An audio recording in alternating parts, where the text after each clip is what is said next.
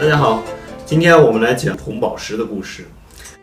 超过五克拉的，就是真正的红宝石，刻面的，咱切成刻面就比较干净的。超过五克拉的就已经非常稀罕的了，超过十克拉的基本上都是可以称之为稀世珍宝。呃，很懂宝石的那些收藏家手里面基本上都会有这些数据，就是超过十克拉的这些宝石，比如大概多少颗，然后叫什么名字，然后大概藏在哪里，这个都是有记载的。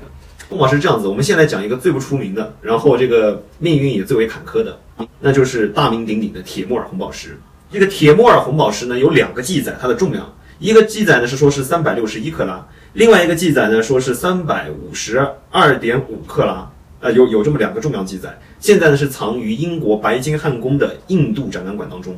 这个项链呢比较特殊，它下面最大的那一块啊，之前被人们认为是红宝石，后来才发现是红尖晶石。后来被英国王室纳入收藏、纳纳纳入库中的时候啊，被呃就是进贡的时候啊，他那个单子上面就写只写了一句非常大的红尖晶石，有多大有多美，人家压根不知道，所以这颗石头就一直是怎么说呢？一直是深藏闺中，基本上就没怎么见过人。那么后直到是后来。呃，英国女王佩戴的时候，大家才得一睹真颜，挺漂亮的一个红宝石。当时进贡的一堆宝石里面，还有一颗叫光明之山。懂珠宝的朋友应该对这颗宝石不陌生，是一颗硕大的钻石。那么这两个石头同时进贡的时候，大家就把注意力放在那个上面了。铁木尔红，铁木尔这颗红尖晶石也就被忽视了。第二颗名字叫做黑太子，又有人叫它黑王子。这颗红色尖晶石呢，呃，被称为是幸运之石，因为它的故事，它跟这个英国王室的故事很特别。最早是相当于两个小国家，呃，欧洲的小国家打仗，然后呢。其中一个差点战败，然后安德鲁王朝时期的国王爱德华三世之子威尔士王子出手相助，就救了这个，就救了其中的一个小国王。那么这个小国王呢，为了表达他的那种感恩之心，就把这个呃红宝，就把这个红色的宝石啊，就进献给了这个呃威尔士王子。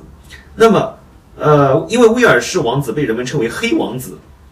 呃，所以后来这一颗红宝，这个红红色的宝石啊，这个红尖晶石就被称之为黑王子。红宝石也有人称之为黑太子红宝石啊，这这个翻译上的问题，咱不去纠结。这颗红色的宝石一在一四一三年的时候，被即将继位的英王亨利五世镶在了那个他的头盔上，然后在接下来的一场战役当中，被敌人用武器正中头盔，居然挡住了剑，没有让亨利五世受到重伤。然后接着就这个宝石居然没碎，这是很有意思的。